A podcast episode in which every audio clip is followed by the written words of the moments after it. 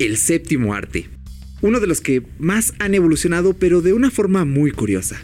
El día de hoy vamos a hablar acerca de sus inicios, cómo lo vemos en la actualidad y hacia dónde se dirige con unos invitados muy especiales. Aquí en el Talkcast, en Fuera de Bitácora, un podcast que versa sobre una charla entre amigos de las cosas que nos gustan. Arranca podcast.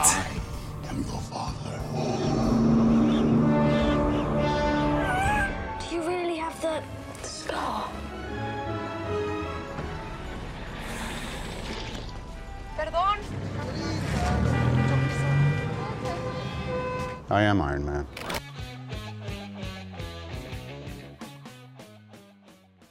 ¿Qué tal? Pues estamos una semana más aquí escuchándonos una vez más. Bueno, ustedes escuchándome a mí porque yo no los puedo escuchar a ustedes. Y esta semana tenemos unos invitados muy especiales y quisiera hablarles un poquito de ellos.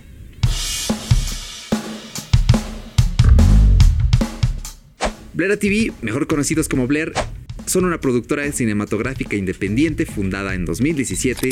En enero de 2018 lanzaron su primer cortometraje en YouTube y hasta la fecha disponen de un repertorio basado en cuatro cortometrajes y una película. Todos ofrecidos en YouTube de manera libre y gratuita. Démosle un fuerte aplauso para recibir a los chicos de Blair. Pues muchas gracias por estar aquí, muchachos. Les diría muchas gracias por venir, pero más bien en realidad, pues ahora sí que me tocó a mí venir a ustedes, muchachones. Entonces, pues, ¿cómo se encuentran ¿Qué tal? el día de hoy? Eh, muy bien, muy bien, un poco, bien. este, pues ya sabes, es, es viernes, es Día de Muertos, entonces estamos en eh, una fecha. Sí, exactamente. Estamos grabando un este 1 de noviembre. Es un día especial para nosotros, eh, como, como, como chilangos. Al rato nos vamos. A Chilanga, manga, una fiesta, Una fiesta, a una sí. dos, bueno, no, Sí. es una dos, porque ya sabes, mira, TV Sí. somos rockstars. Sí, aquí, aquí nos la vivimos en, en la- en el mundo de, de la fiesta. Pero estamos muy bien. ¿Cómo estás tú, Eric? ¿Qué tal? Nunca te, según yo, nunca te preguntan cómo estás. No, no, no. Según yo siempre preguntas, oye Paco, ¿cómo estás? Paco te responde, ¿cómo está? ¿Y, y, y Eric? Bien. No, yo sí le pregunté la vez pasada que estuve. Bueno, sí, siempre que te vemos te preguntamos cómo estás, pero en el podcast, rara vez. Sí, de hecho, pero así es esto. O sea, en el podcast tú das amor. O sea, el amor día que recibas, ese va después. Lo importante, pues, es dar primero. Entonces, pues, aquí tenemos el gusto de estar con mi querido Humberto Jara que nos acompaña, mejor conocido como James Astorga, que ya estuvo, uh, hace mucho tiempo, hace 32 episodios. Ha pasado el rato, pero pues gracias por estar aquí, Humberto. Casi un año. Grabamos un 21 de noviembre. Recuerdo perfectamente aquel día. Memorable, memorable. Por ahí en el episodio pasado también hice este una. Bueno, me hicieron este, una aparición en- mencionando el día que, que Como un les. fantasma, ¿no? Que les, ajá, que el les- fantasma que sí, les. Me aparecía ahí en el Ajá, exactamente, güey. Cállate. Este. pero, pero fue un honor pues, grabar con ustedes. Estoy esperando aquella invitación para este, grabar ahí una historia espe- especial, peculiar. Pero ya, ya. próximamente, ¿no? Perfecto. Y mi querido señor André Lev, que ya me acompañó hace varios episodios, gracias por estar aquí. Hola, señor Eric Soto. eh, una vez más estoy contento de estar aquí representando a mí mismo. y este, bueno, y Blara TV, ¿no? Ya estamos aquí los dos. Eh, yo quisiera decir que mi última participación fue lamentable, pero esta vez le voy a echar más ganas, Eric. Ah, no, estuvo bien, estuvo bien, sí. Eh, bueno, pues lo que nos reúne aquí, como ya dije en la introducción, pues es para hablar acerca del cine, porque en estos tiempos líquidos, diría mi querido Sigmund Bauman, pues el cine se ha visto eh, llevado por toda esta turbulencia, toda esta corriente. Estamos viendo mm, que ha tomado rumbos especiales, así que me gustaría que habláramos eh, un poquito sobre su afición al cine. ¿Cómo nació este gusto? Eh, empieza tú primero, James. No, no, me, me- me gusta, me gusta la cita que traes ahí. Adelante. Ok, eh, bueno, pues yo creo que eh, la relación que yo he tenido con el cine pues ha sido a lo largo de toda la vida y creo que todos hemos de alguna forma tenido contacto con el cine desde que existimos, vaya. Y pues de hecho, voy a, voy a hacer mi cita y empieza. el cine nos sumerge en un mar de falsedades. Satisface con demasiada facilidad nuestros instintos inmediatos, nos impide soñar. Y sin embargo, el cine me parece la más grande de las artes. Es de Lupupic, un cineasta rumano que también hizo cine en Alemania, porque pues en Rumania no había como eh, inversión por parte de- del Estado para hacer cine. Pero bueno, eso es importante. El cine es como la forma en la que siempre pensamos, en la que soñamos. Entonces es como que ya nuestra vida está regida por el- la, cinematográficamente. Y más que nada con nuestra generación que es como catalogada como movidens. Entonces yo creo que, por lo menos para mí, la relación con el cine pues es ha sido como sustraerme de mi realidad para otras realidades. Y ya más como un creador, pues yo me definiría como un tipo cuentacuentos, ¿no? Porque al final de cuentas el cine es un cuento, por así decirlo. Bueno, eh, obviamente es, es, es una relación muy especial la que yo personalmente he tenido con el cine. Prácticamente me remonto a mi infancia, que pues básicamente es recordar eh, ir con, con mi abuelo a la cineteca a ver películas sobre perros que, que juegan fútbol y que, y que salvan vidas y que son bomberos, ya saben, esta, esta serie muy dos milera de películas de, de perros que hacen cualquier chingadera. O sea, que, que pueden hacer Ajá. cualquier cosa. Es, y eran fantásticos. O sea, yo recuerdo que me la pasaba muy bien. O sea, creo que mi relación con el cine empezó en, mi- en- en la infancia, siguió con el tiempo, más por lo comercial que por el lado como voy a ver el- al cine como algo este, artístico, ¿no? Fue más, pues me gusta el cine, me gusta ir al cine, me gusta eh, pasar horas dentro de este cuarto que te sumerge, que sumerge tu vista en un, en un este, rectángulo eh, que te cuenta, que te cuenta historias, ¿no? Y que además creo que cuando, creo que remontando mucho más a mi infancia, fue mágico el momento en el que volteé, o sea, yo uno de los recuerdos más vívidos que tengo de mi infancia es voltear a ver hacia atrás para ver desde dónde se estaba proyectando la película. Y a mí eso me, me fascinaba, o sea, eso creo que es una de las experiencias que más, que más me han, este, que más me han marcado y que más recuerdo en la actualidad. Eh, definitivamente eh, en la actualidad ha cambiado mi relación de conocer a este trío de muchachos con los que ahora puedo trabajar y puedo llevar a, a, a unos extremos mucho más, muchos más, mucho más amplios eh, el- la, la creación de, de- de- de lo que es la, la cinematografía. Sí, yo sé que sí. Si no le echaran ganas, no estarían aquí, muchachos. No, no los habríamos invitado, tengan en cuenta eso. La verdad es que hacen un trabajo memorable y vamos a ahondar en su trabajo pues más adelante. Ahorita lo que nos atañe pues es hablar de los tiempos modernos. Entonces, ah, me gustaría hablar acerca de los métodos de distribución. Concretamente, las plataformas de streaming. Ya sabemos que Netflix, HBO, eh, próximamente Disney, hoy se acaba de estrenar Apple TV Plus a nivel mundial, entonces Amazon Prime Video también, pues tienen todo este bagaje. Hulu, eh, Filmin, Filmin latino, Filmin el- la versión normal, anglosajona. Entonces, ¿cómo ven ustedes las plataformas de streaming y qué tan importantes son para el cine? También se vale las series, ¿eh? Bueno, creo que las plataformas de streaming nos han dado una una distribución mucho, mucho más diría coloquial, como más popular, ¿no? Porque obviamente están al alcance de cualquier persona, ¿no? O sea, tú puedes ingresar a una página de, de- de internet y hacer una cuenta y pues ya, ¿no? Ya está, ya estás adentro, ¿no? Obviamente pues pagas una suscripción mensual, bla, bla, bla, pero pues ya sabes que hay ciertos, eh, ciertas plataformas que te dan pruebas gratis, entonces pues también ya es, digo, se conoce por ahí la, aquella táctica milenaria, ¿no? De también hacer varias cuentas para, para piratearte al, al servicio, ¿no? Pero bueno, ese ya, ese ya es otro punto.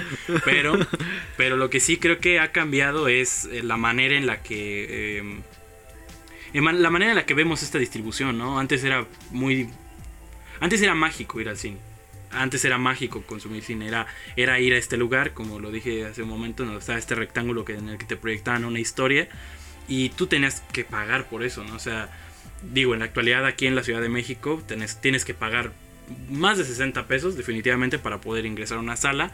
Como ya has comentado en otros podcasts, eh, en, otras, en otras regiones de, de la, de la ciudad, pues obviamente este precio es mucho más bajo.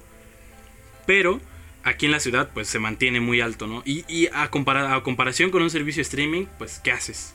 Ya estás aquí, ya estás aquí en, casa, estás en el sillón, ya no te tienes que preocupar realmente por pues por nada, ¿no? Solo por prender la tele, iniciar sesión o pues nada más meterte a la aplicación y ya, ¿no? no realmente no tienes que hacer más procedimientos. Entonces creo que esta distribución eh, vaya más, yo, yo me voy un poco más a lo, a lo que atañe a las personas, no tanto a la distribución como de las películas tal cual. Eh, creo que ha cambiado nuestra manera de ver el cine, ¿no? Que ya es mucho más rápido, vaya, un poquito de acuerdo, de acuerdo con la, con, pues con la, con la sociedad en la que vivimos, ¿no? De que ya todo es instantáneo, ya todo es automático, ya todo lo queremos en tres minutos y pues creo que esa es la manera en la que hemos cambiado. El, nos han cambiado las plataformas de streaming. bueno, este... em, voy a retomar tu punto de la, de la relación entre cine y este y espectador. Y yo creo que, si bien tiene razón, hay una magia, ¿no? En ir, porque es una experiencia el tener que ir realmente hasta una sala de cine y pues ya lo que mencionabas de proyector y todo esto, pero sabes, yo creo que, por ejemplo, tú y yo somos amantes del cine, somos cinéfilos y por eso encontramos nuestra pasión aquí en hacer esas cosas. Pero yo siento que la gente no tiene esa misma relación. La mayoría de las personas como que es nada más ir al cine, verlo grande y escucharlo fuerte. Eso es lo que la gente siente cuando ve, va al cine nada más. Y más que nada, yo que he trabajado en la industria del cine, pues literal, o sea, trabajé en un Cinemex Platino. Yo puedo decir que el cine ya no es y nunca, y bueno, creo que nunca ha sido, por lo que llegué a platicar con, con, con gente que lleva muchos años trabajando allí. El cine siempre ha sido más que nada ir a comer. O sea, siempre ha sido eso. Siempre. Y no, por nada las, las cosas en, en, en, los cines cuestan. Es, cuesta más cuesta más la comida que el propio boleto y todos lo sabemos no de hecho cuando vas al cine es como no piensas tanto en, el precio del boleto piensas en el combo y en todo esto no entonces haciendo contraste con, con esta situación eh, yo creo que las plataformas sí cambian de alguna manera lo que dices este la magia para un cinéfilo para alguien que de verdad se sumerge en las películas. Pero para alguien que no tiene esta relación tan estrecha con el cine, pues realmente no cambia nada. Al contrario, yo siento es mucho mejor y mucho más factible porque ahora pones al alcance de, todos películas que mucha gente no puede llegar a ver. Digo, hay muchas películas en, por ejemplo en Netflix que no están disponibles, pero este hay otras que sí y que valen totalmente la pena. Eh, se me ocurre el caso de clásicos como este las películas este de, Orson Welles están disponibles no todas pero hay varias ahí no está no está Ciudadano Kane pero sí hay otras que valen la pena para para que gente pues empiece como que a no sé a educar su paladar, ¿no? Con cine un poco más sofisticado, por así decirlo. Pero si no, pues también el cine comercial está ahí y está perfectamente bien llevado. Además de que, pues, esta relación entre espectador y cine cambia también porque pues ha cambiado también la realidad, ¿no? Ahora ya no vivimos en una realidad, vivimos en dos, en la de red, en las redes sociales o en el internet y pues la real, ¿no? O sea, la física. Entonces, eh, yo pienso que eso influye, pero de todas formas es mejor. Y ahora ya lo que iba yo a decir originalmente es que para un creador este un, cineasta es mejor la oportunidad que tiene con streaming. El caso que yo quisiera exponer es el de Bon Joon-ho. Eh, no sé si lo estoy pronunciando bien, si no, perdóname, si no escuchas esto algún día, perdón por pronunciar mal tu nombre. Si nos está escuchando, saludos a donde quiera que nos esté escuchando. Es surcoreano, surcoreano. Bueno, él ha hecho películas como Snowpiercer, este, en, en, español no sé cómo se llama, es esta película del tren donde sale este Chris Evans con barba. Ah, sí, Expreso, no, Expreso de Medianoche. Expreso del Miedo le pusieron aquí en México, ya, ves que aquí... Sí, Expreso de Medianoche es otra. Muchos nombres cooler. Bueno, el punto es que toda la, la, película es, es, muy buena, ¿no? Es, el cineasta es buenísimo. El punto es que él, él, hace cine de calidad, ¿no? Y antes de eso había hecho, me parece, otras películas igual de interesantes por allá en Surcorea. Esa fue su primera producción internacional. Sin embargo, el, su sueño era hacer una película que se llamaba Okja. Y está en Netflix. Su película, su experiencia con Netflix, es que Netflix le dijo, a ver, enséñame tu propuesta. Le enseñó Okja su, su película de sus sueños. Y Netflix le dijo, va, te doy el dinero. Así, no, no puso, no puso Ahí está trabas. todo, ahí está todo. Ah, nada. agárralo, hazlo, Hago- hazlo. Hazlo, hijo. No, no, hay, no hay problema. No te preocupes por el dinero, hijo. Aquí todo, aquí lo que a mí me papito. faltó, yo te lo doy. no hay Papito, problema. papito. Ajá, exactamente. Y entonces, lo que, lo que, o sea, lo que más importa en esta, en esta relación entre Netflix y el cineasta es que Netflix le dio totalmente libertad creativa para hacer lo que él quisiera en su película. Y sobre todo, que ya tienes un, ya tiene una distribución. Pues este, seguris- segurísima. O sea, porque ya va, va para Netflix. Es una plataforma de distribución, al final de cuentas. Entonces, eso se me hace súper importante, ¿no?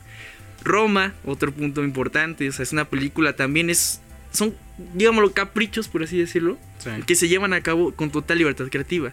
Digo que al final de cuentas el problema con Roma yo creo que fue la, la forma en que te la vendieron a- al público. El, el- el- ¿Cómo qué, dirías tú? yo siento que se, se la vendieron a la gente como una película más, más este comercial y terminó siendo algo No, que y nadie es que, esperaba. y es no que veías promocionales en el metro y decías, pues esto es para todos, ¿no? Y al final a mucha gente no le gustó Roma porque no es una película para todos. Ahora, bueno, perdón, ya terminaste. Este. Sí. Ok. Adelante. Yo, yo, yo, a mí me gustaría recalcar esta idea, al igual, digo, para los que me conocen, eh, saben que estoy un poco más sumergido en el medio de los videojuegos. En el medio de los videojuegos está como este, esta cierta categoría del quién es gamer y quién no. Eh, están estos este, casuales, ¿no? A los que les llaman casuales, que juegan FIFA, que juegan Madden, que juegan Candy Crush, ¿no? Y, y por el lado de los hardcore gamers, que juegan, pues de que puro RPG y MMO y la chingada, ¿no? Bueno, al igual en el cine también hay una, hay una cierta comparativa. Más bien hay una, hay una división que se conoce mucho, ¿no? Entre el que es cinéfilo y que el que, es, el que no es cinéfilo, ¿no? El, o el pretencioso. El pretencioso, exactamente. Y, y la verdad es que las, las personas que se terminan catalogando como cinéfilas, pues termina, terminamos o terminan cayendo como prete- pretenciosos, ¿no? No por nada, pues aquí al buen Andrés le conocemos como el, como el señor pretencioso, el señor pretencioso, este, porque obviamente tiene mucho más conocimiento de cinematografía que nosotros por el lado a lo mejor artístico, ¿no? Digo, cada quien tiene sus fuentes, cada quien tiene su, su escuela, ¿no? Pero, pero de su lado, pues obviamente hay mucho más conocimiento. Al igual que tenemos compañeros en la facultad que tienen una colección de más de 3000 películas en casa y que si dices, oye, es toda una vida de coleccionar películas, ¿no? Y, y no solo películas popular, de, de- de cultura popular, sino también este pues, películas este de, de- cine clásico, de, de- De de- culto. de culto, ¿no? Entonces, eh, aquí entramos ahí un poquito en esta... Las plataformas de streaming lle- llegaron a ser una unión, ¿no? De lo que es el, el- el cinéfilo, este, este, este sujeto o esta sujeta que, que conoce, güey. este sujete que, que conoce de, que conoce de, de- que conoce de, de- de mucho cine y y, y- y lo El- une con este con esta casual, persona ¿no? Con- exactamente Ajá. lo une con este casual que termina siendo pues el, el, eh, conocedor de este cine que pues a final de cuentas también le da cabida a los productores y, y- y las productoras ah, de, de- de materiales cinematográficos, ¿no? Ahí digo, es un punto muy interesante. Me gusta Netflix, tengo Sí, ah, pues tengo- ya que tocan ese tema, cuéntenos qué servicios pagan, cuáles pagarían y por qué. El de la ropa. Pues servicios, pues este pago la luz, pago la renta, pago el agua, este mm, también pago la arena de mis gatos. Bueno, ese no es un Ese servicio. no es un Sí, servicio. ese no es un servicio. la traigan a tu casa, ¿no? Ah, bueno, sí, también a veces, también a veces. Bueno, Este, yo pues yo cuento con Netflix por el momento. Estaba pensando en quizás un Disney o quizás un ah, HBO también tengo, sí es cierto. HBO. Perdón, perdón. Bueno, bueno. HBO. HBO.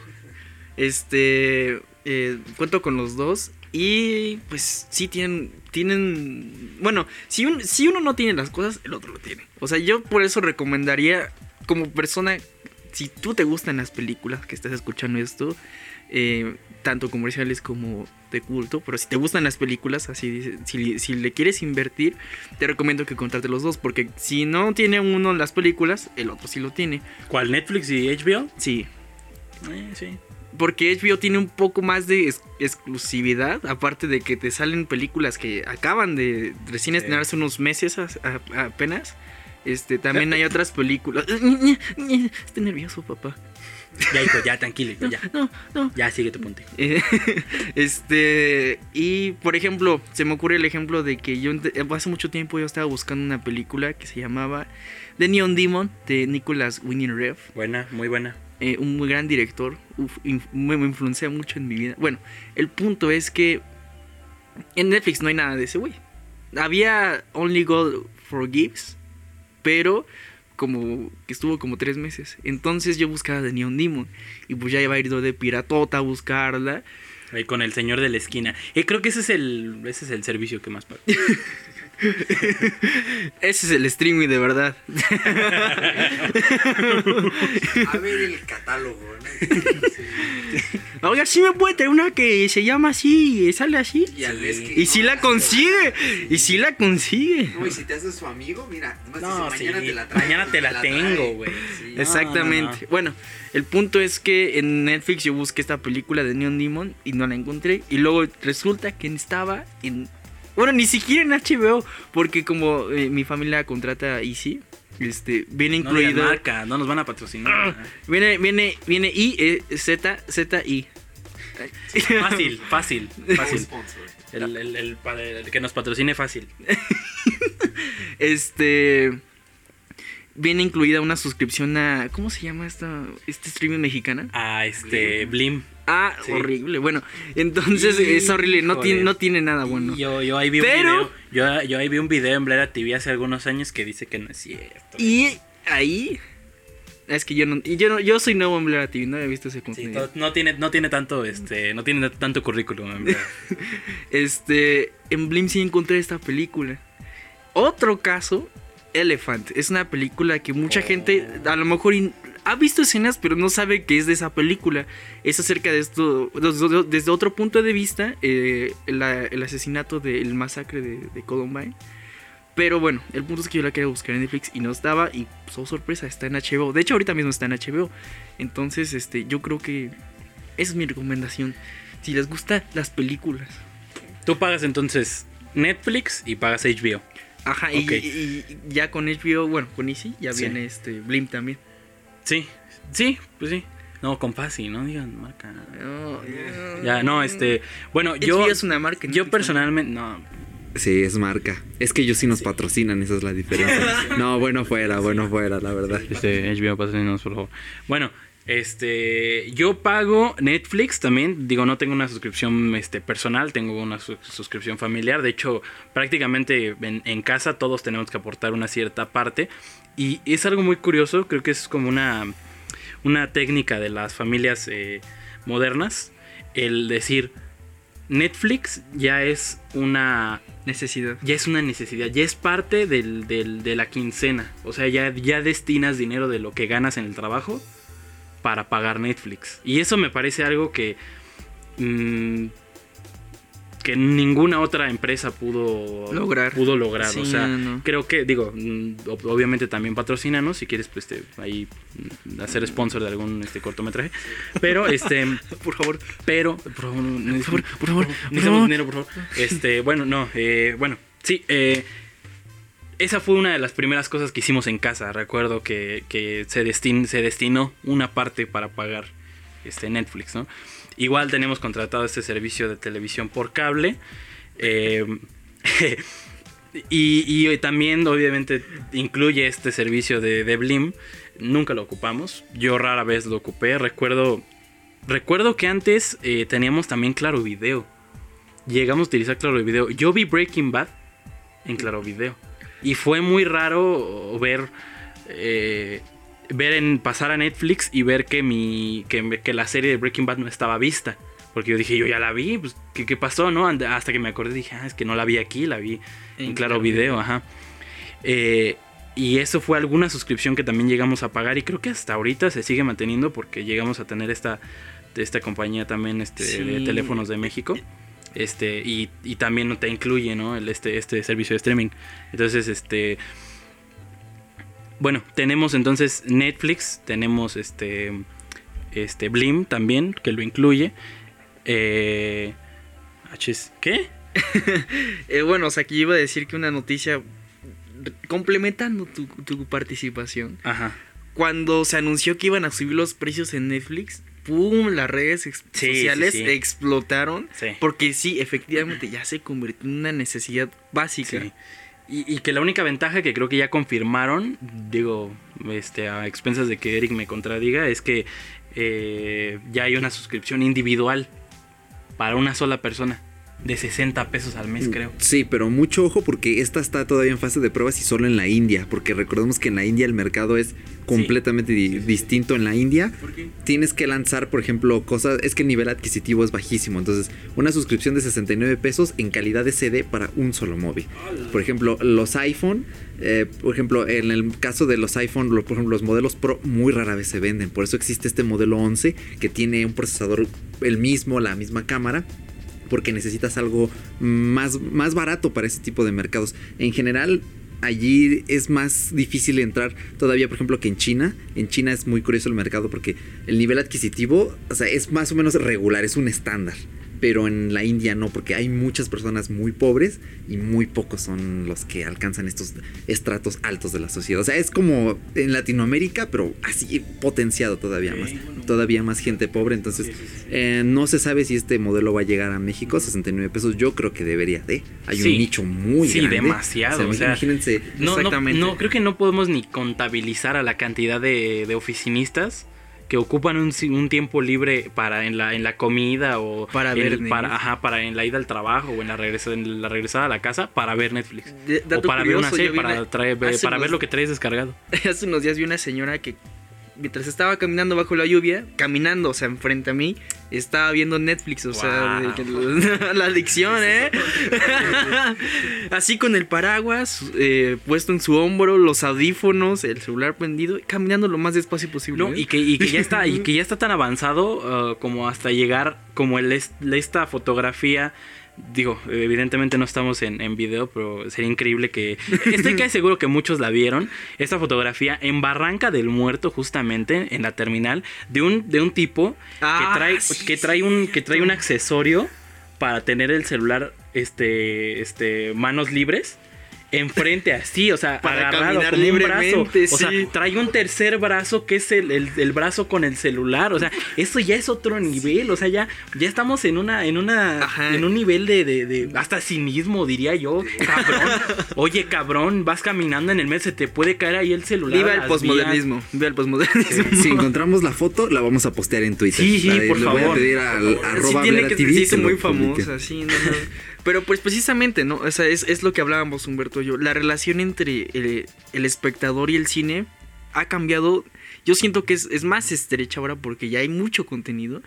Digo, a pesar de que hay mucho contenido basura, hay, hay muchas cosas buenas también. Este, pero es más estrecha la relación. Y como mencionaste ahorita, ya hay un, ya no hay tanto como esta línea divisoria entre cinéfilos y entre casuales. Entonces, yo siento que es más. Mm, ¿Cómo decirlo? Es mejor. Ha mejorado. O sea, y por ejemplo, retomando lo de Bu Yang. Bu Jong-ho. perdón. Este. Bong Joon-ho. Este. Lo que él hizo en Netflix no lo hubiera podido hacer con grandes estudios cinematográficos. Porque hay una limitante. Ahí es como, oh, te voy a dar varo.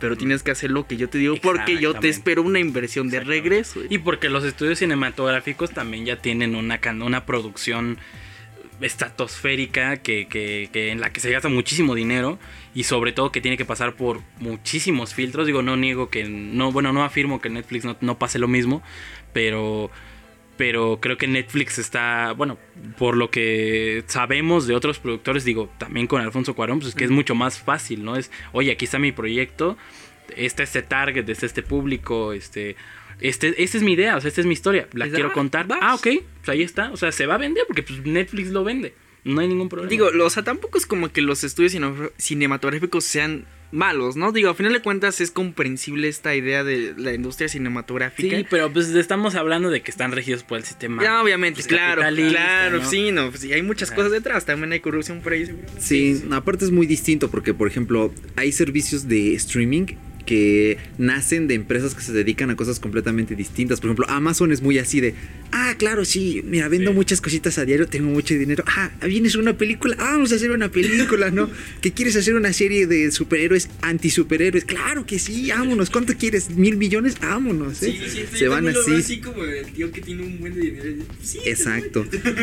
Y ya que mencionan los estudios cinematográficos, pues vivimos, digamos, tiempos oscuros, porque estamos viendo a una Disney que se está comiendo todo. Ahorita Ah, prácticamente la pelea es Warner, Disney y Sony. Y de esos tres, Sony es como que, ay, este, este, eh, voy a hacer películas Se- se está y a ver dónde cae. de este- Disney, Exactamente. Por lo de Spider-Man y por muchas otras cosas. Warner es muy así como de, pues... Es el opuesto. Tú Ah, puedes seguir hazlo haciendo así. películas de Harry Potter, ¿no? Ajá, exact- exactamente.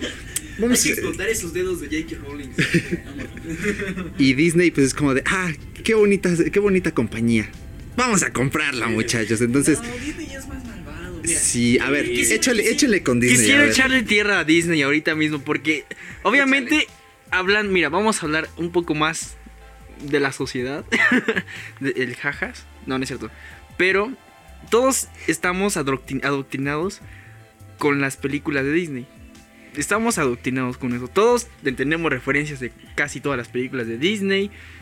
Todos topamos muchas cosas de Disney, sabemos de Disney y lo más importante es que ahorita lo veo muy reflejado en las redes sociales que intentan, o sea, con esto de los remakes, que después hablaremos de eso, este, no sé, como que ya se está unificando esta cultura. O sea, ya siento que Disney ya es un nuevo orden mundial, que, es, que el miedo era la globalización, ¿no? Pues Disney ya la alcanzó, ya lo logró.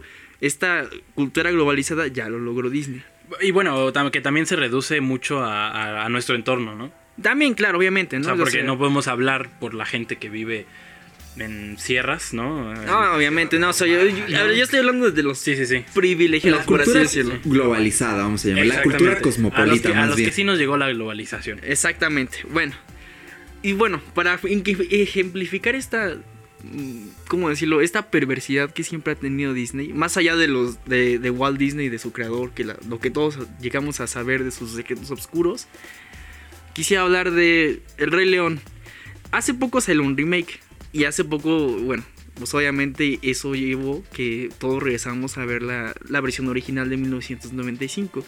Y a mucha gente le gusta, y a mucha gente nos gusta la, música y todo lo demás. Es, una buena película. Obviamente Disney no hace productos, eh, ¿cómo decirlo? Mediocres, por así decirlo. Más allá de su canal Disney Channel, que sí es horrible. Este... Para muchos es infancia, Sí, ¿eh? no, para muchos. Exactamente. eso- No, es que ahí. yo era pobre. Bueno, a lo que voy es que existe una serie que se llama Kimba. Sí, como el, como el león Simba en los años 60 y es japonesa. Kimba es exactamente literal fotogramas, fotogramas del mismo león blanco, la misma historia, todo lo del Rey León. O sea, y a pesar de que el Rey León supuestamente está inspirada en Hamlet, realmente es una pues se robaron una idea. Porque pudieron y porque estaba bien hecha y porque solo era, estaba transmitida en Japón esta serie de Kimba.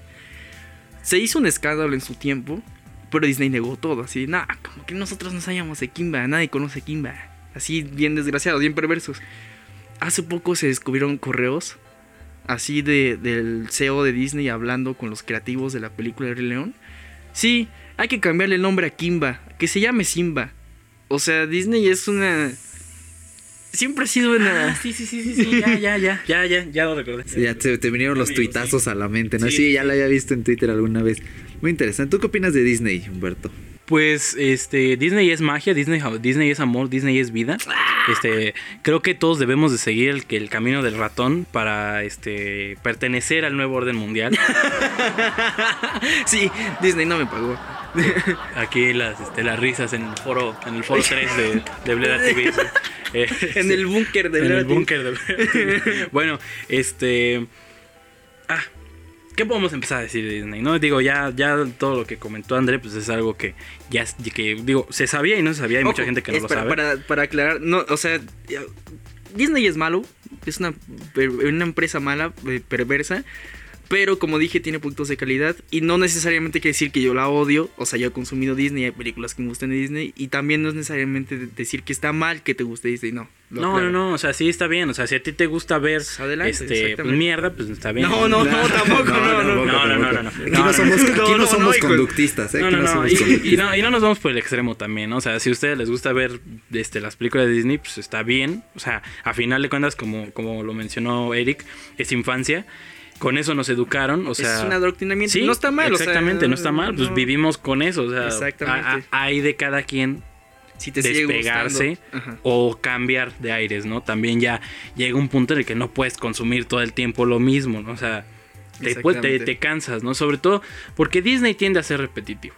Disney tiende Sí, a, a- a hacer fórmulas. A mí me creo que una de las etapas que a mí me gustaron de Disney fue esta etapa de eh, tengo una amiga que sabe este especialmente como cada, cada etapa de, de, ¿De Disney? de Disney y, y mencionan a, a- a esta etapa que empezó por ahí de Lilo y Stitch y que pasamos por Atlantis y que vimos este Como una estas- animación, ¿no? eh, Más pero seria. mm, ajá pero no no es que no es tanto de la animación es tanto de cómo, cómo te contaban las, las historias narrativa que exactamente la narrativa que tenían y también un poquito del diseño de personajes como Sí, que había cierta parecido, libertad similar. exacto. porque cuando tú ves Atlantis o ves este mm, este no sé bueno hasta creo que Bernardo y Bianca creo que por ahí este pertenecen un poquito al No, es más, clásico. es más viejo, sí. sí es más pero, pero como que también la historia ahí un poco más oscuro. Ajá, ¿no? Como que le cambia ahí un poquito. Eh, creo que esta etapa nos, nos daba un augurio de que algo nuevo venía, ¿no? Y que pues algo era algo diferente. Ahorita lo ves, y cuando eres pequeño pues no lo ves para nada, ¿no? Al igual que ahorita te vuelves más crítico de lo que hace la empresa a comparación de lo que pues antes podías pensar al respecto. Y definitivamente creo que Disney es una empresa que hace buen contenido en su mayoría. Lamentablemente tiene ya todo muy monopolizado y creo que ese es el problema Ese es el problema O sea, principal. eh, no, nos, no nos deja respirar. O sea, es que ya estamos, o sea, bueno, muchos, Star por lo menos, Wars. ya estamos cansados de Star Wars, ya estamos cansados de Marvel, ya estamos cansados de ver el mismo remake de Lizzie McGuire. O sea, ya sabemos que va a haber una serie de que va a continuar la historia de Lizzie McGuire. que- ya no la tienes que hacer. del- Disney eh, está ya díganle al ratón ya que ya no lo tiene que hacer. O sea, no es mala onda. Ya, ya, ya llega un punto en el que pues, ya tienes que parar, ¿no? Tienes que parar y lamentablemente creo que esto es un... pues, es, un es un problema de los tiem- de tiempos modernos, ¿no? Ya es algo que pues, va a quedar así. Em, Se puede cambiar, porque sí se puede cambiar, pero creo que todo tiene que llegar a un creativo mucho más eh, disruptivo para, para hacer un cambio en la, en la compañía, ¿no? De hecho, bueno, hablando de eso que mencionas, este, no es por mamar a Joker, pero Ahí vas, ahí vas. ahí Pero- vas, ahí vas, ahí vas. la, la vi por segunda vez y ya no me gustó tanto, así que ya no hay tanto hype. Pero el punto es Pero que ¿qué tal ahí en el podcast hablando? No, la fotografía. Es que sí, obviamente. Nah, nah. yo también ya la vi en inglés. Eh, bueno, la situación aquí es que tiene que llegar una película que se atreva a romper fórmulas para que ah, los demás vean, ah, está funcionando, ok, vamos a hacerlo nosotros también. Entonces, el Joker no será la gran película de la vida. Es buena, ya lo dijimos en el podcast este anterior, donde participé.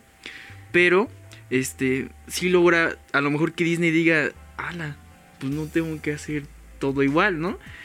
A mí lo que más me interesa de Disney, de la etapa esta de Marvel, es que ves que ya mencionaron, lo- bueno, también que Disney menciona, este, ya, ya empieza a confirmar películas dentro de 5 o 6 años.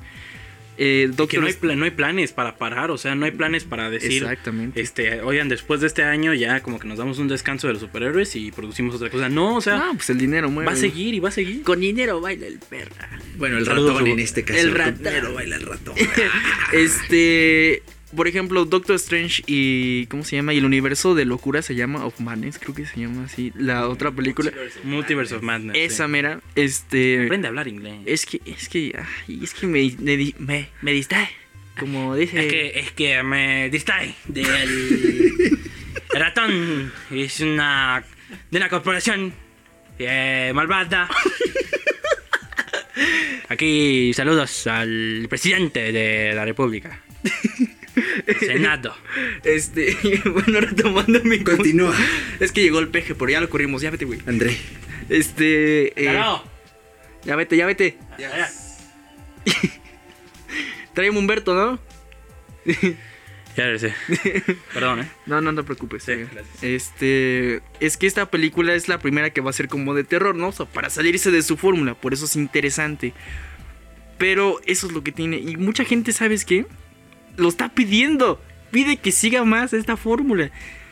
O sea, quisiera meter estos comentarios que hizo Martin Scorsese y luego lo apoyó Francis Ford Coppola y luego este se, se arrepintió este Martin Scorsese porque ya vio que incendió el mundo en llama. Pero que el mismo Robert Downey Jr. dijo, pues es que no le vas a decir a un bailarín cómo bailar. Pues obviamente el mismo Robert Downey Jr. a- a- coincidió, o sea, no coincidió eh, Lo compuso. y- y explícitamente, Ajá.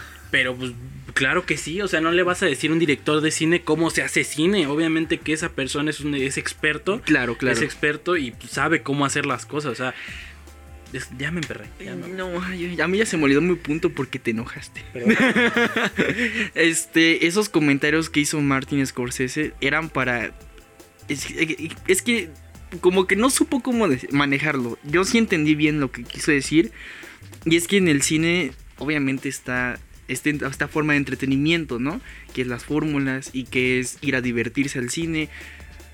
Me verán pretencioso y todo snob, pero también me emocioné con Endgame. También la fui a ver y también fue este. Sí, todos, También- todos la vimos. También grité en el momento de que el Y la pinche verdad- martillo se levanta y le cae al Capitán la América. verdad- Todo el pinche cine gritó. Me gritó, gustó, cabrón. me gustó, pero la verdad es que no es una buena película. No, evidentemente. Tiene agujeros de guion. Enormes, enormes cañones. Para tres horas, bueno. El punto es que a lo que iba con esto es que mm, Martin Scorsese dice que no es cine, ¿no? Porque no, no hay aspectos humanos. Y tiene cierto tipo de razón, por así decirlo. Hay muchas películas que podría nombrar, pero que la verdad no creo que vean y que son muy aburridas para a lo mejor gente que no le gusta este, este- el lado más el lado más hundido del iceberg del cine. Era más artístico, güey. Vean, vean David Lynch. Bueno, este. O sea, hay aspectos humanos que no se pueden abordar desde un, desde un aspecto de ciencia ficción, de superhéroes o de acción. Hay aspectos humanos que solamente se pueden abordar con cine del más. ¿Cómo decirlo? Sofisticado. Para que no suene tan payaso. Se me ocurre también ahorita. O sea. Hay, o sea, hay películas que son hablan de este aspecto humano y hay películas que son muy abstractas como para que se entienda esta, esta cinefilia, por así decirlo. Por ejemplo, eh, hay una película de cuando más bien cuando Andy Warhol entró al mundo del cine, sus películas eh, son muy buenas en el sentido a lo mejor del que hablaba Martin Scorsese, pero para un cine comercial son malísimas. O sea, la primera es Andy Warhol comiéndose una hamburguesa sin expresión ninguna, solo comiéndose una hamburguesa. Y eso habla de muchos aspectos humanos que a lo mejor no se pueden leer a primera vista y que tienes que tener un sentido artístico y toda esta situación. Y la otra película se llama Blowjob. Es un primerísimo primer plano de la cara de un, de un güey que está recibiendo un blowjob. Y habla de muchas cosas y de eso se trata la película. Entonces, yo creo que a eso se refería Martin Scorsese y creo que también, ya acercándome más a lo que hablaba hace rato del Joker, es este aspecto. O sea, romper fórmulas con los grandes estudios cinematográficos. eh, que Netflix lo está haciendo porque se está atreviendo a, a pagarle a, a- a- cineastas para que hagan sus ideas, sus sueños y los hagan bien. Y este. Y pues, bueno, creo que ya acabo mi participación. Sí. Este. Pudimos, pudimos ver ese cambio con este. New Mutants. O sea, New Mutants del año pasado, porque tenía que salir el año pasado, era, era esa película que iba a cambiar. O sea, pa- en, en mi consideración, era esa película que iba a cambiar todo. O sea, porque no, porque se están atreviendo a contar una historia de terror con superhéroes. O sea, y creo que eso Iba a ser pocas otro. personas lo, lo han hecho. Sí, ya se robaron la idea Marvel con Doctor Strange, entonces. Sí, tal vez sí. Y bueno, sobre no se todo. la robaron, la compraron. acuérdate. Exactamente. Además, es de Fox, exacto. es de Fox. Y, y es que, es que exacto, ahí, ahí es, ajá, ahí es donde regresamos a este punto en el que Disney ya no tiene, ya no tiene comedera, ya no tiene manera de decirle, ya hijo, oye, ya es este muchacho que ya lleva como 40 días metiéndose la misma línea de coca, oye, ya, por favor, ya párale, hijo, ya es momento no, de es que, que sí. te detengas, ¿no? Pero bueno, ya retomando otro estudio cinematográfico. Estaba este, participando yo.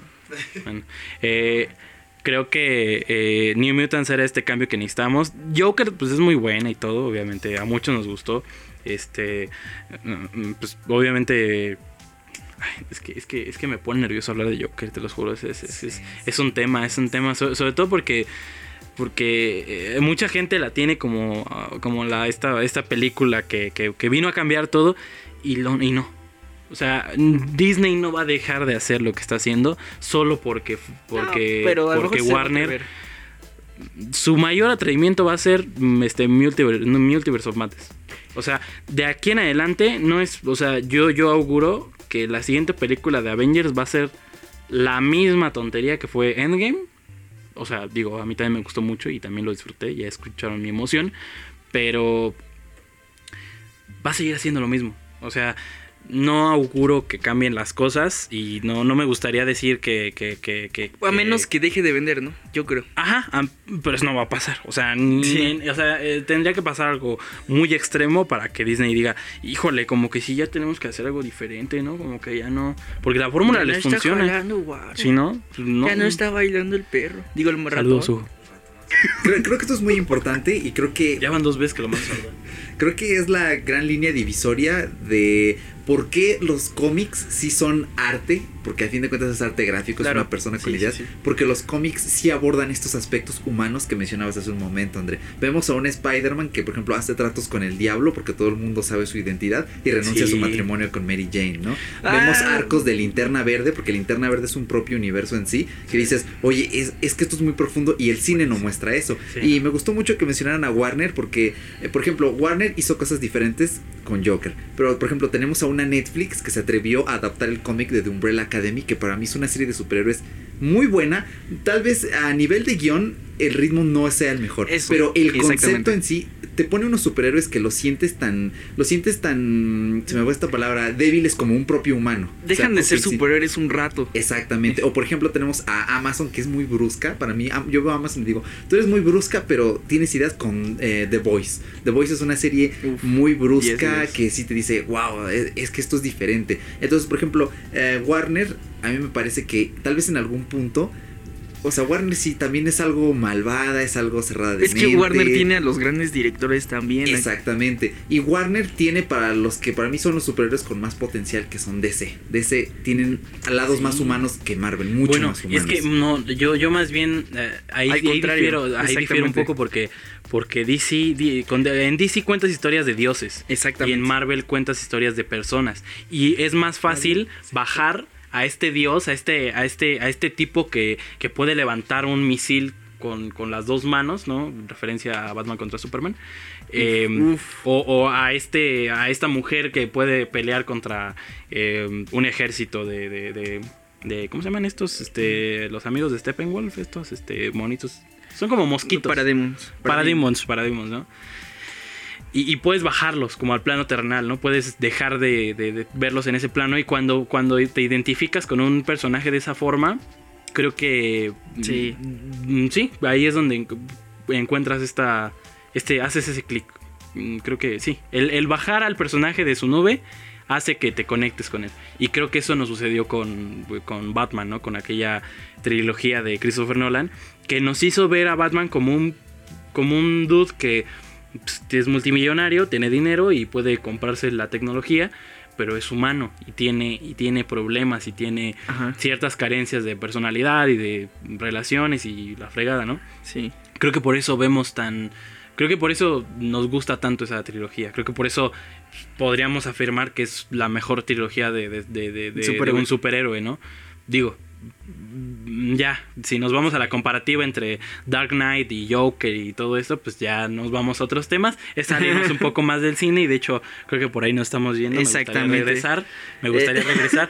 Pero sí, Warner también no es tan bueno como, como todos lo pensamos. O sea, Más bien creo que todas las compañías de cine llegan a ser hasta cierto punto pues, bastante Claro, perversas. solo nos hicimos hincapié en Disney porque ahorita está dominando el Sí, mercado. exacto, exactamente. O sea, bueno, ya para terminar con estas ideas de, de- de- de los estudios cinematográficos, este, pues mira, Disney será todo lo que será, hace productos de calidad, pero para enjaretar un poco más, películas mexicanas han sido quitadas de cartelera porque Disney paga, Sí.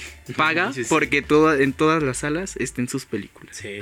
Y no nada más Disney, también es una táctica que todas las compañías usan, pero lo- Disney lo hace más sucio Ajá, todavía. y lo peor es que a la gente le, le molesta que, que haya más cine mexicano. O sea, sí, el cine mexicano ahorita en la actualidad es basura. O sea, nos venden historias mal contadas, porque a lo mejor pueden ser historias buenas, pero que están mal contadas y nos, nos, nos como que nos, nos aliena demasiado, ¿no? Además porque estamos claro, acostumbrados claro. a ver a Disney tal cual y a ver cómo cuenta sus historias, ¿no? Y vemos este cine mexicano que no nos convence, que no es nada como lo que ya conocemos y entonces decimos, es que ¿por qué vamos, van a poner este películas de, de, de, de cine mexicano en salas en donde hay este películas de Disney? Pues si van a estar los Vengadores y no manches Frida, ¿no? Pues pongan a no pongan a los Vengadores, ¿no? Exactamente, sí, sí, sí. O sea, también es cosa de la gente, ¿no? O sea, es público. Eh, el cine mexicano, ahorita, el, pues, digamos, el comercial, el que vende, pues es el que, el que intenta re- replicar tal, tal cual la las fórmulas Sí, este, sí. norteamericanas. Pero, por ejemplo, eh, hace, hace, una- hace unas semanas estuvo una película mexicana muy buena que se llama Asfixia. Que de hecho creo que nada más está en cartelera esta semana, no sé. Ojalá por favor dure más. Este, pero es lo, es, es lo que está pasando. O sea, ahorita no hay ninguna película de Disney por el momento. Ah, no, está Maléfica. Y Maléfica la va a quitar seguramente a Asfixia. O sea, por ahí va la cosa. Correcto. Y por ejemplo, vemos es, a estudios más pequeños como Sony que, por ejemplo, están haciendo cosas extrañas como hacer un remake de Men in Black. O sea, Men in Black era una franquicia divertida porque tenía esta esencia propia y ahora vienen, dicen, ok, este, aquí tienes a... ¿Era Brad Pitt el protagonista, me parece? No, ahora? no, no, era no. Chris Hemsworth. Ah, perdón, Chris Hemsworth, junto a esta otra actriz que no recuerdo cómo era su nombre. Entonces te lo plantean todo de cero y dices, oye, esto no es lo que yo estoy acostumbrado. ¿Por qué haces esto, no? Sí, sí. Tú que eres Sony y que eres la única que no te ves en este plan de, oh, soy malvado, oh, tengo servicios de suscripción, oh, compro otras compañías. Entonces, Ah, pues es que ya Sony tiene un buen de productos transmedia. Exactamente. Sony es como esta excepción porque Sony, ellos no son como de. Voy a ser Sony Unlimited, tu nueva suscripción por 100 pesitos. Sino que más bien Sony es de, ok, tengo aquí cinco películas, te voy a mandar una Netflix, una Amazon, una pues, a Disney a ver qué tal ahí. Ah, y mi Spider-Man, pero pues, el dinero es para mí, Disney. Y Disney dice, yo quería dinero de Spider-Man. Pero, eh, ¿cómo ven esta, pues, esta lluvia de, de remakes que, que nos están hasta cierto punto asfixiando porque están cambiando cómo concibíamos ciertas historias del cine? Eh, pues ya voy a empezar, ok. Pues mira, acabo de echarle tierra al Rey León. Y creo que igual. No, mira, ya no vamos a hablar de Disney porque si no se va a ser un programa para hablar Va a de ser un Disney. podcast de Disney. este. Remakes. Esto de los. Del Hombres de Negro. Nefasto, ¿no? También lo de la- las cazafantasmas. No era una mala idea. O sea, no tenía nada de malo. Ya ves que, no sé, se volvió loca la gente por razones Solo porque son mujeres. No mamen. El punto es que la película terminó siendo mala y no precisamente Sí, y no por la- porque la- son mujeres. Exactamente, Está mal dirigida, está mal hecha, idiota. mal escrita y todo ese asunto. Entonces, yo siento que esto de los remakes en Hollywood es por el factor nostalgia que está afectando precisamente la otra realidad, la realidad del internet, que todos estamos, ay, sí, las películas de los ochentas, ah, volver al futuro, volver al futuro me tiene hasta los huevos, por cierto. Y este, es muy buena, pero es que ya el mundo la explota hasta, uy, niveles estratosféricos. Ya te puedes ir, André. No, no, no, no, no. Sí me gusta, pero es que, ah, No, ya te puedes ir. no. Bueno, ya me voy. No, sí, sí. Sí, Ok, entonces, por ejemplo, hay remakes que, que sí son muy buenos y que valen la pena. Quisiera hablar de uno en específico. Eh, a lo mejor la gente no llegó a verlo porque precisamente no duró mucho tiempo en cartelera. Suspiria. Creo que aquí le pusieron el maligno como subtítulo. Una, una pendejada así. Suspiria. Es una película dirigida por Luca Guadagnino, el director este que dirigió... ¿Cómo se llama esta película? De donde sale este Timothy... Ah, Eh, ya sé cuál. ya- Call Me By Your Name. Sí, sí, sí. sí. Call Me By Your Ah, Name. sí. O sea, el, dir- el director es calidad ya asegurada. Entonces, él dirigió esta película, esta nueva versión de Suspiria, donde agregó una historia más además de la original, que la original la dijo Dario Arger- Argento, allá por los años 70 en Italia. Este, y es un remake muy bueno, porque además, en lugar de replicar lo que hacen los remakes hoy en día, replicar lo que ya vimos antes, suma, agrega y le da un nuevo punto de vista. Y es como contarte una nueva historia. Exactamente. Y entonces, eh, por ejemplo, está manejando este nuevo género que acaba de, de- de nacer en el cine que se llama Art, este, Art New Horror, me parece. Home, no. Art. Art New. Horror. Art New Horror se llama así. Eh, Art House of Horror se llama, ven, es ninguno de los dos. Este, Estoy mal informando, perdón. este, donde ya vienen películas como The Witch, que también es una película que causó polémica porque mucha gente, oh, no da Sí. miedo. Sí. Pues es la idea, es un nuevo miedo, es un nuevo terror, es, es como leer un libro de, de ahorita que también están mamando a Stephen King, que es algo así más o menos. Entonces, eh, No todo es jumpscare. exactamente, exactamente. Ah, ¿se espantaron? Lloro. ¿Sí se espantaron? Eso no es terror. Eso es nada más así, salto de emociones. Exactamente. Además es pura, puro susto de pastelazo ya. Eh, eh, sí, como chistes facilones, algo Sí, así, básicamente. fácil. O sea, tanto se quejan del cine mexicano.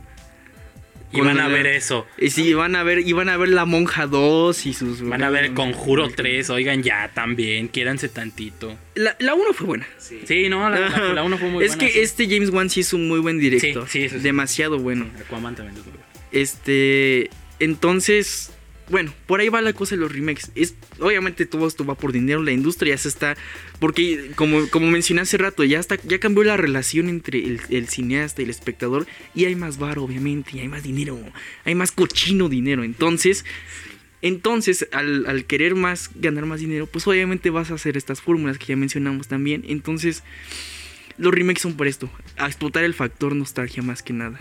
Exactamente. Creo que ah, en este preciso instante acabo de tomar eh, de aquí del foro eh, número SMR, 3. por favor, Así. para hacer una idea. Del bunker. Son balas. Sí, sí. Nos están matando. No, no. eh, bueno, em, tengo en, en- en- en mi mano eh, un, eh, un llavero de esta famosa marca de Pop. juguetes eh, pop, Funko, Funko Pop. Eh, Funko es una marca, ¿no? Que, que es Que nos patrocina, digo, este sí, que. No, que- no, bueno, Eso sí, no a ustedes, sí, no a ustedes si quieren, sí. Ah, bueno, a nosotros no. No, es que son juguetes mal hechos. O sea, están mal, o sea, están mal pintados. Todos tienen la misma forma, no tienen un diseño de personaje de nada, solo tienen el maldito mismo muñeco y lo pintan de distintas formas. Sus ojos se ven vacíos, el color negro que no les refleja nada, o sea, Pon música o de sea, terror aquí, en este en este punto creo que si voltean a ver un Funko Pop es como estar viendo la realidad en la que estamos viviendo. O sea, porque está vacío. O sea, y, realmente los Funko Pop representan esta glorificación de la cultura popular que no nos benefician absolutamente nada. O sea, y lamentablemente creo que es una de las cosas de las que está pecando. eh, están pecando las productoras y están pecando los remakes. Creo que a eso van los remakes. A, a, a seguir glorificando esta cultura de, de- de esta cultura popular, esta cultura de masas. Y eh, creo que ahí es donde radica el problema, ¿no? Que tenemos estos artículos que, que, pues, lo único que hacen es pues, gastar, hacer que gastemos nuestro dinero. Si tanto los odias. Ah, pues porque me lo regalaron. Este, tengo por ahí otro también de algún vale de San Valentín. Saludos ahí a la persona que me lo regaló. Ah. Este, no. bueno, Es la este, nostalgia, o es la nostalgia. exacto, no, Eh, pero, pero, pero no, no son míos, son, son- fueron regalos. Ahí es donde Este- yo creo que radica el problema, la verdad. ¿no? Eh, pero bueno, y curiosamente estos Funko Pop empezaron a explotar cuando empezaron a salir las películas de Marvel. Exactamente. Entonces, eh, lo curioso con los Funko Pop es que todos son personajes de, de cine. Todo regresa a Marvel, maldita sea. No, pero o sea, es que es, es esto. O sea, ya el cine es tan importante hoy en día Sí, exacto. que ya los productos ya son sí o sí tienen que ver con una película o con una serie. Bueno, o sea, las series no son, son podríamos decir algo así como cine en televisión, algo así. Eh, el punto es que precisamente la relación ya cambió tanto que ya son ya hay productos. Y de hecho, muchas películas de Netflix, ahora sí vamos a hablar más de Netflix, son productos, ya no son arte, ya no son, ya no es un cine así. Son productos. Así ahí te va tu serie. Toma. La hice. ¡Ah! Y que ya no, bueno, ya también ahí nos metemos otro debate en el que si las películas son arte, no son arte, ¿no? Ya entramos en otro, en otro, en otro dilema. Digo, estamos hablando de cine, pero sinceramente creo que esto sí ya llevamos Es que hay una una- hora de, de hay podcast y, películas y que- ya nos... ajá. Hay unas películas que pueden entrar en la categoría y otras, hay otras películas que, que no. eh, no, me, no me susurres, no me susurres. Es que, es que te estoy No me grites. Te estoy. No me grites. Ok, ok. Bueno, y el chiste aquí es que em, odiamos a Disney. Este, ya nos vamos. Este, ya me voy. Con permiso. Con permiso. Vino el helicóptero. Por nosotros, sí, ya viene, ya nos vamos. este, tenemos que ir a hacer películas de humanidad, ¿verdad? De humanidad, de, De arte. blowjobs, de caras de blowjobs. Muy curioso todo esto que comentan porque a fin de cuentas pues muchos remakes entonces pues digamos que serían como caras bonitas pero que algunas veces podrían estar vacíos por dentro. De hecho es muy curioso lo que comentas de Suspiria porque eh, vamos a ver algunas calificaciones. Cine Premier le da 4.5 de 5. Código Spaghetti 4.4 de 5. Y Film Affinity 6.2 de 10. Voy a hacer un paréntesis. El, el- el soundtrack es de Tom York. Y Tom York acaba de sacar un disco y también acaba de sacar hace unos meses este un cortometraje para su disco Anima, dirigido por Paul Thomas Anderson y está en Netflix. Eso va al final. Véalo, véalo, véalo. Eso van las recomendaciones, pero me parece muy curioso cómo comentan todo esto. Y ya que hablamos de posmodernidad, productos, lo que está vacío, lo que no está vacío, las innovaciones, bueno, entre comillas, innovaciones, ¿cómo van a cambiar pues, los medios de entretenimiento? Porque estamos viendo propuestas interesantes, pero que pueden estar restringidas a ciertos públicos, como por ejemplo eh, el cine interactivo, el VR. eh, por ejemplo, eh, ven que en este país, en Ámsterdam, hay un cine porno. Hay un cine Ah, porno sí, sí. 4X. Y, y está. eh, eh, Es una idea loquísima. o sea, estaría- un día, un día voy a ir a hacer un blog ahí. Son, son muy liberales ahí en este en, este Holanda, ¿no? Según yo, en la Ciudad de México también hay un cine así, ¿eh? Sí. O sea, no 4D, pero, pero hay No, pues puedes un ir- bueno, manches. Sí, lo, lo- ay, lo- lo difícil es que te quedes viendo la película, compadre.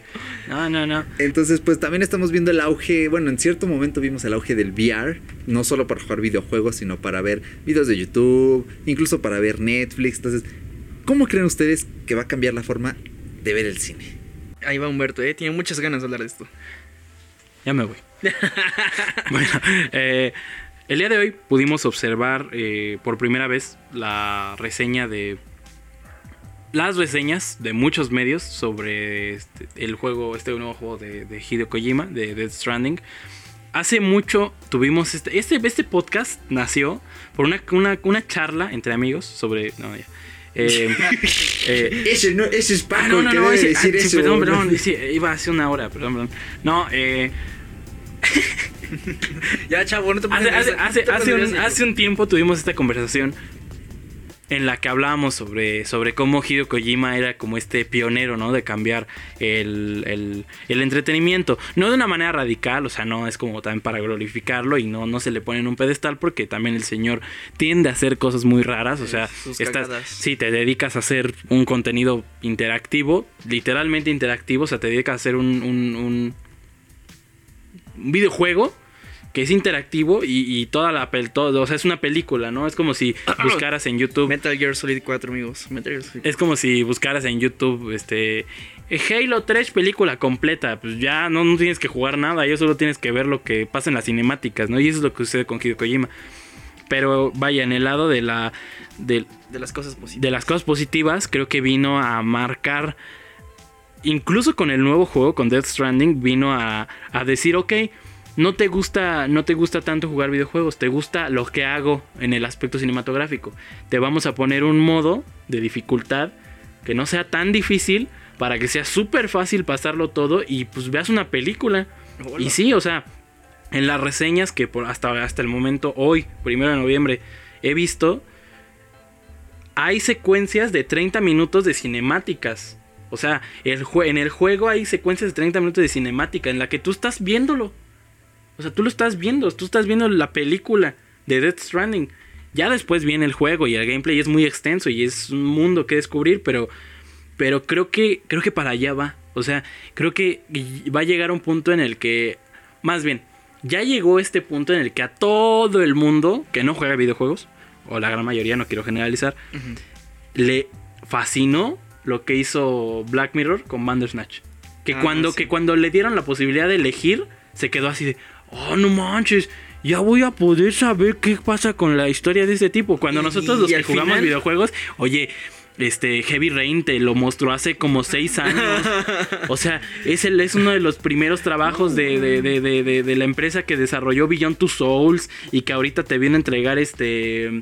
Detroit Become Detroit Human. Become, Become Human. O sea, y que, y, que, y que tienen todo un repertorio de literalmente películas. No tienes que hacer nada en el juego más que moverte, caminar y decidir.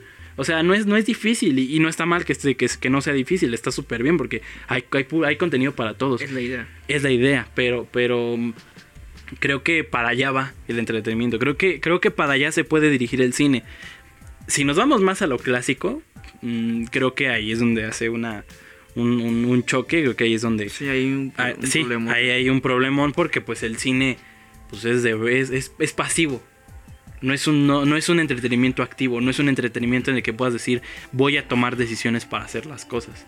Y creo, digo, nosotros como productora pues no lo podemos hacer exactamente porque pues no tenemos los medios para, oye, imagínate grabar una historia de más de tres horas que en realidad es un que al, al condensarla son 20 minutos, pero que en esos 20 minutos se convierten en las tres horas porque vas decidiendo y decidiendo. No, para las productoras independientes nunca va a pasar o muy pocas veces va a pasar. Em, Netflix te puede dar la opción y alguna otra empresa te puede dar la opción de producirlo, pero creo que para el cine independiente, para el cine pequeño, para el pequeño cine, nunca va, nunca va a ser posible. Es, es un poco de lo que va también pues, esta globalización, ¿no? A algunos les llega, a algunos no. Al igual que estos medios, pues el, el- también el hacer una película que pueda funcionar en 360 o que pueda funcionar en unos este, visores VR, en los que literalmente puedas moverte para ver todo, es, es- es una, es muy complicado. Creo que es una idea un, un poco complicada de, de llevarla a la pantalla o al- a la pequeña pantalla del- de los visores de VR. Que de hecho, este. Sí, ahí, ahí, ahí quedó. ¿Seguro? Bueno, yo te iba a complementar. Este, Iñárritu hizo una experiencia VR de inmigrantes hace, hace, un, hace un año, me parece dos. Este, y precisamente tiene, tiene mucha relación con esto. Este, entonces ya no vas a decir nada. Bueno, eh, con eso este, concuerdo con Humberto, pero quisiera llegar un poquito más. Este, O sea, mi participación está incompleta. No, no, no, no, no, no, no, sí, algo, algo así. Más bien él te está dando un DLC, carnal. Exactamente. Sí, Ah, vi- videojuegos, ¿no? Porque te gustan los videojuegos. este. eh, existe este fórmulas que estamos hablando. Recopilando lo que hemos estado hablando toda esta hora ya. Este.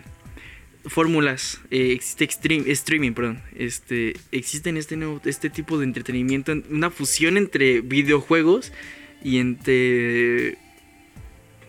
cine. Entonces, eh, hay un, hay, interpolando todo esto, encontramos la relación que les había mencionado entre el espectador, videojuegos o cine. Mm, digamos que con Bandersnatch, sí, encontraron como una nueva forma, ¿no? Lo acabas de decir tal cual. No, no quito, no, no, no quito ni desquito nada de lo que dijiste. Pero sí agregó algo más. Mucha gente ya no lo tomó como una película.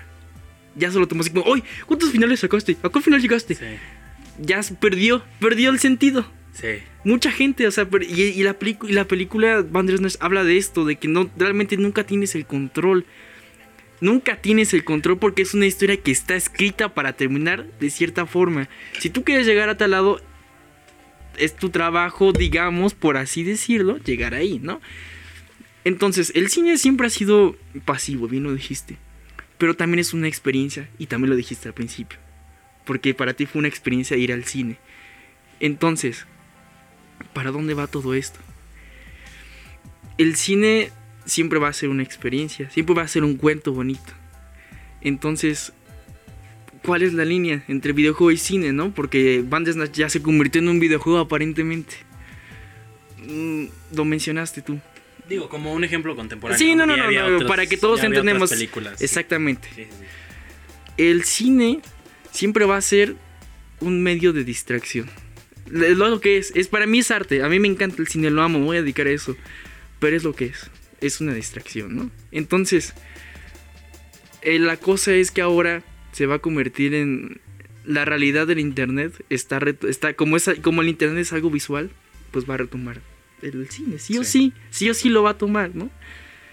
Ahora, relación cine-espectador todo tiene que ir rápido. Estamos en la época de la inmediatez. Todo tiene que ser en un clic y ese clic tiene que durar medio segundo. Entonces, las películas de superhéroes, porque es un éxito, son acción, claro. Tienen un ritmo muy marcado, son muy rápidas a lo que vas. Vas a sentarte a tragar, a ver la película y a que te cuenten una historia más o menos bien armada que a ti te interese, ¿ok? Que, que te haga distraerte. No, no te haga ser introspectivo ni reflexionar ni pensar. A eso no, a eso no va mucha gente. Entonces, para eso va el cine, para cosas más rápidas. Yo siento que es la época, ahorita todos somos prosumidores, producimos y consumimos. Entonces, va, es la época, va a ser la época de los cortometrajes. Yo siento que, o las películas por internet, por ejemplo. ¿Por qué? Porque por internet puedes detenerla y como estamos en la época de la inmediatez, mientras ves una, haces una cosa, puedes hacer otra cosa. Decir, ah, tengo que hacer otra cosa. Y le pones pausa y después regreso a verla. Entonces, para eso va el futuro. Para poder ponerle pausa para que tú hagas otras cosas porque el ritmo es muy acelerado. Yo siento que ese es el futuro del cine. Cortometrajes, películas que ya estén en internet, que ya es el streaming. Entonces, para eso, más que nada, más que lo que mencionaba Humberto, es un agregado, también va para eso. Hablando ya de la forma clásica, ¿no? O sea, no tanto de la interacción. Entonces, no es un panorama, triste, al contrario, como ya todos somos prosumidores, pues ya va a haber muchas ideas creativas. Al contrario, al, quizás en algún momento hay una saturación, pero pues exactamente, ya hay una saturación de, de contenido en Netflix, porque muchas cosas son malas y muchas cosas son buenas, pero la idea es que tengas de dónde elegir. Entonces, si todos llegamos con muchos contenidos, pues que coges el que quieras, ¿no? Y al final de cuentas, pues el cine sí es una situación donde realmente es una comunicación vertical. O sea, si yo te voy a contar algo y, lo tienes que ver y lo tienes que escuchar, si quieres entenderlo, estupendo. Pero este. Pero ahora tienes la libertad de elección de qué quieres entender y qué no quieres entender lo que me gustó mucho de, del Joker, ya lo mencioné, es que es una película con muchas capas. Entonces, más películas así también van a pasar. Películas que no tienen una, una, sola forma de leerse. Y pues creo que para eso va todo. Nunca va a dejar de ser arte el cine. Por más, por más que intentes manufacturar una película, va a salir manufacturada, pero nadie la va a ver porque no va a tener alma, exactamente. Es como estas hamburguesas de el capítulo famoso de Bob Esponja donde llegan y, este industrializan el crustáceo cascarudo y las hamburguesas sí se las comen, pero después es como, ah, no, no saben tan bien, no tienen lo necesario, algo así. No tienen el cariño, no tienen el amor. Exactamente. Intenté hablarle. Para ahí va la cosa, yo creo bastante interesante. ya estamos llorando todos aquí por lo que dije. Eres un estúpido. Entonces, en pocas palabras, podríamos concluir con que el cine, ok, es un medio que ha creado una costumbre en el ser humano, ¿no? Porque así es el ser humano. Dice, aquí estoy cómodo, aquí me quedo. Así es el cine. En una pantalla grande, chica, y tal vez estos medios interactivos o VR son complementos, ¿no? Extensiones de la misma. Creo que eso es eh, lo que podríamos rescatar porque si bien como geeks no nos gusta, ah, vamos a ponernos VR un ratito, ok, vamos a, vamos a ir a un cine 4D. Tal vez no es siempre como que lo óptimo, la costumbre de, ah, voy a hacer esto todos los días porque no es del todo cómodo. Entonces, bueno, yo concluiría que el cine, al principio empecé con una cita muy bonita, el, el cine nos impide soñar, ¿no? Mucha gente dice que el cine es soñar, pero al contrario, nos impide soñar porque ya te pone en tu cabeza imágenes. Y ya, de hecho, tú en tu cabeza ves todo como una película, ¿no? Entonces, eh, lo que acabas de mencionar, Eric, este... Ay, se me fue la línea de lo que estaba diciendo. El, ah, sí. Entonces, el cine ya es estrechamente una relación con, con el espectador. Ya no es este... Ya es algo propio ya se convirtió en todo es cinema, todo es cinematográficamente, todo, ya todo tiene que estar así. Ya es un lenguaje que ya se va a, ¿cómo decirlo? asimilar con el ser humano, ya no es algo como que aparte, porque además, bueno, ya, ya para terminar, han nacido muchos críticos de cine, por así decirlo, en redes sociales que creen que saben cine. Y digo, nos, sí tienen una idea, pero pues hay muchas cosas que explorar en el cine, ¿no? Como mencioné hace rato. Entonces, eso. Yo siento que ya el cine ya es. Ya todo cinematográficamente. Los videojuegos, o sea. Tuvieron una evolución cinematográfica porque le empezaron a meter eh, cinemáticas, precisamente, tiene el nombre ahí. Entonces, yo siento que son esas cosas. Ya el ser humano se convirtió en un ser Cinematográfico. ¿no? cinemático, digamos. Ajá. Usted, señor Humberto, ¿con qué concluye? El homo cinemático. Ah. Ah, Cinematicus. por eso, Cus, por eso me dedico al cine. Por eso me dedico al cine. También a la comedia, ¿no? no, esa no. Bueno, eh...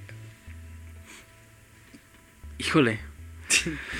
Que- Fue mucha información, perdón. Sí, sí, al final me, me, me quedé, sí, me quedé. Tengo, tengo la línea base. Tengo la línea base. La cual es. Trabajar con un grupo de personas es una experiencia interesante.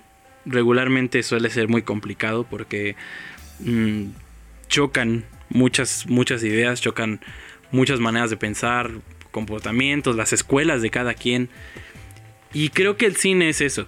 Creo que el cine es no solo la experiencia de, de sentarnos y observar una historia que se nos está contando desde otra perspectiva, es ver cómo piensa la otra persona, cómo trabaja la otra persona y cómo es que interactúa con su realidad la otra persona. Creo que de ahí es esta idea de que sí, hay diferentes interpretaciones de las películas y cada quien tendrá la suya. Evidentemente hay una línea guía, ¿no? Siempre hay algo que, ok, la historia te está contando esto y en tu reseña dices que eh, la historia se trata de un, este, ¿cómo dijiste? De un, este. De un tipo que se vuelve loco y empieza a matar gente. Ah, sí. Evidentemente la, la- la- la- historia pues, te cuenta que es un enfermo mental, ¿no? O sea, padece de, de sus facultades mentales. y, y esa es la línea guía, ¿no? Hay cosas que se omiten y está bien equivocarse. Tampoco está. Tampoco es, es- es malo el señalar estos errores. Solo no caer en esta. en este pensamiento de que lo sabemos todo. Y de que somos dueños de, de todo el conocimiento y de que, de que nosotros Como somos amos y maestros. dijo, ¿no? ¿Cómo? Como Bandersnatch dijo, ¿no? Sí, sí, Tú eres sí. dueño de tu Sí, sí. ¿no? Sí, sí, sí, no, no, no. Bueno, hacer cine también es una experiencia muy interesante, es una experiencia muy mágica, es una experiencia muy cansada, es una experiencia horriblemente cansado. horriblemente cansada. Eh, mm, si bien lo que nosotros hacemos no es, no son montañas rusas, pues tampoco nos podemos referir a lo que hacemos como como algo plenamente artístico, ¿no? También nos vamos ahí un poquito por la promoción, Claro, etcétera, claro. etcétera. Pero, pero es una experiencia que yo nunca pensé vivir. Creo que no estoy viviendo el cine de una manera más especial como la estoy viviendo ahorita. Porque, porque trabajar con este grupo de gente es una experiencia sí cansada y ya me tienen hasta la madre. Pero, pero al, al final de cuentas es algo que me, que me motiva. a ver y me volteé a ver a mí. Ah, yo estaba volteando a ver. Eh, eh, creo, que, creo que ahí es donde termina, termina mi participación. Eh, hagan cine, trabajen en equipo, háblense, comuníquense, entiendan a la otra persona, critiquen y aprendan a ser criticados. Y no se sientan dueños del conocimiento de todo el mundo. Pues ya, bienvenidos a esta nueva época de donde todos somos prosumidores, más que nada. Sí. Sí, sean prosumidores, por cierto. Sí, sí, sí. Increíble, hermoso. Ya después haremos un podcast donde hablemos de los prosumidores. Ya me acaban de dar la idea. Algo por ahí puede ir. Y antes de finalizar este podcast, la verdad, qué buena conclusión. Cuando nos da tiempo, la verdad, porque no siempre nos da tiempo, tenemos la costumbre de que nuestros invitados le dejen a los espectadores una bonita recomendación. Porque lo voy a decir en todos los podcasts siempre.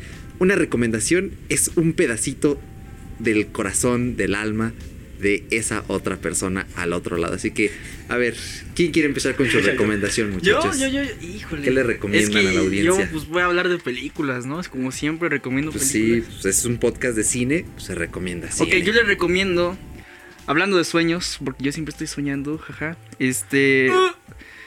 A mi papi, mi rey, David Lynch. Vean Mulholland Drive, es la película que me cambió la vida, de hecho. Literal, este. Desde ahí dije, hoy creo que el cine no es lo que yo pensaba. Tenía 11 años, la vi en Proyecto 40. Después la volví a ver a los 12 años y la vi en Canal 22 y fue así de... "Oh, el cine es más que lo que yo pensaba. Películas decíamos en ese entonces, ¿no? Le recomiendo eso.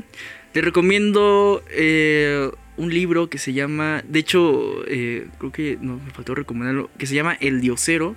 Es este... No me acuerdo del autor, rayos.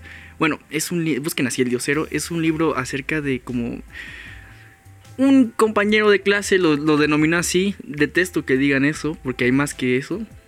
Un Black Mirror, este, pero de, de, de historias indígenas. Muy bueno, muy bueno. Si quieren explorar este indigenismo que se ha puesto de moda también en redes sociales, este, adelante.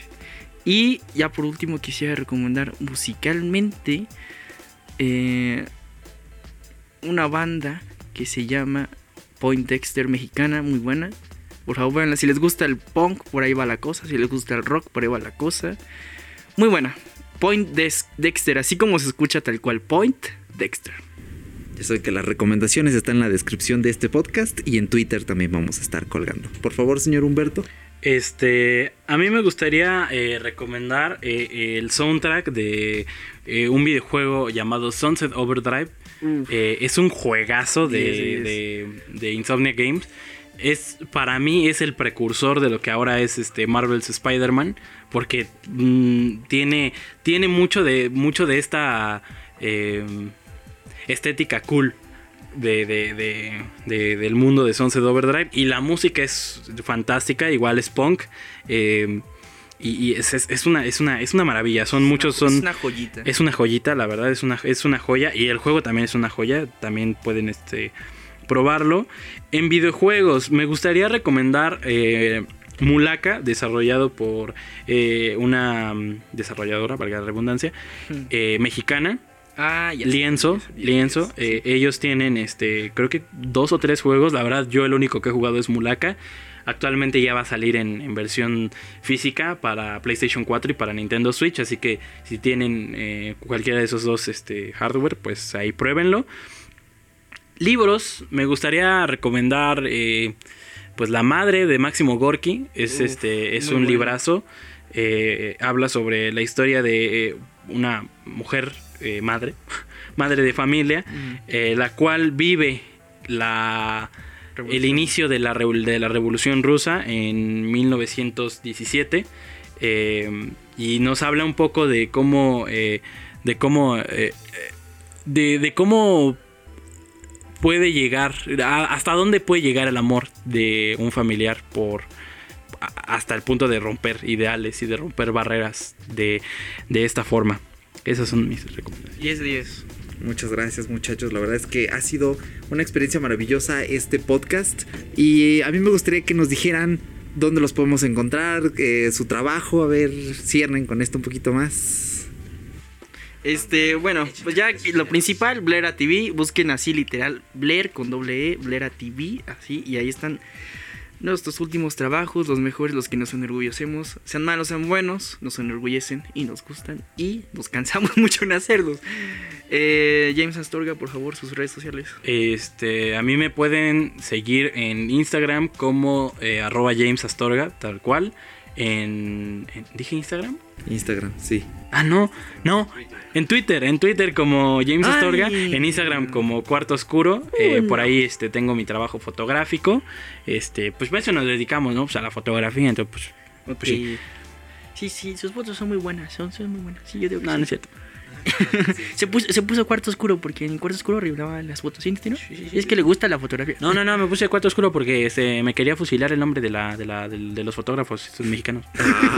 ah, sí, sí. Bueno, este, yo, yo a mí me pueden encontrar como eh, arroba es- spaceboy-lev en Twitter. Ya lo estoy retomando. Tuvo, ja, tuvo que sacar su, su celular que- para saber cómo se llama. Es, es que apenas volví a instalar Twitter porque no, le no la hallaba a Twitter hasta, hasta, hace unos- Hasta que nos siguió, hasta que vivió cómo se vive Twitter. Exactamente, exactamente. Y, y también sigan en Instagram como arroba space.boy-lev.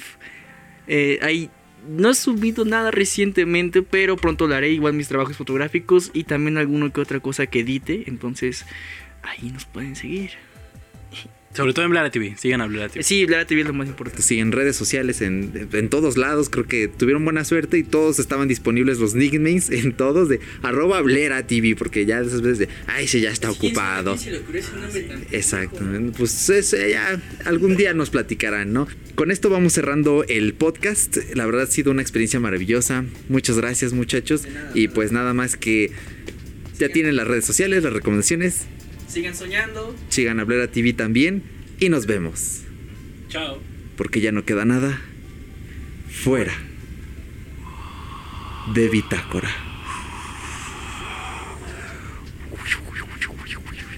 Mamá, mamá, mamá. Ya corté. Ya vámonos.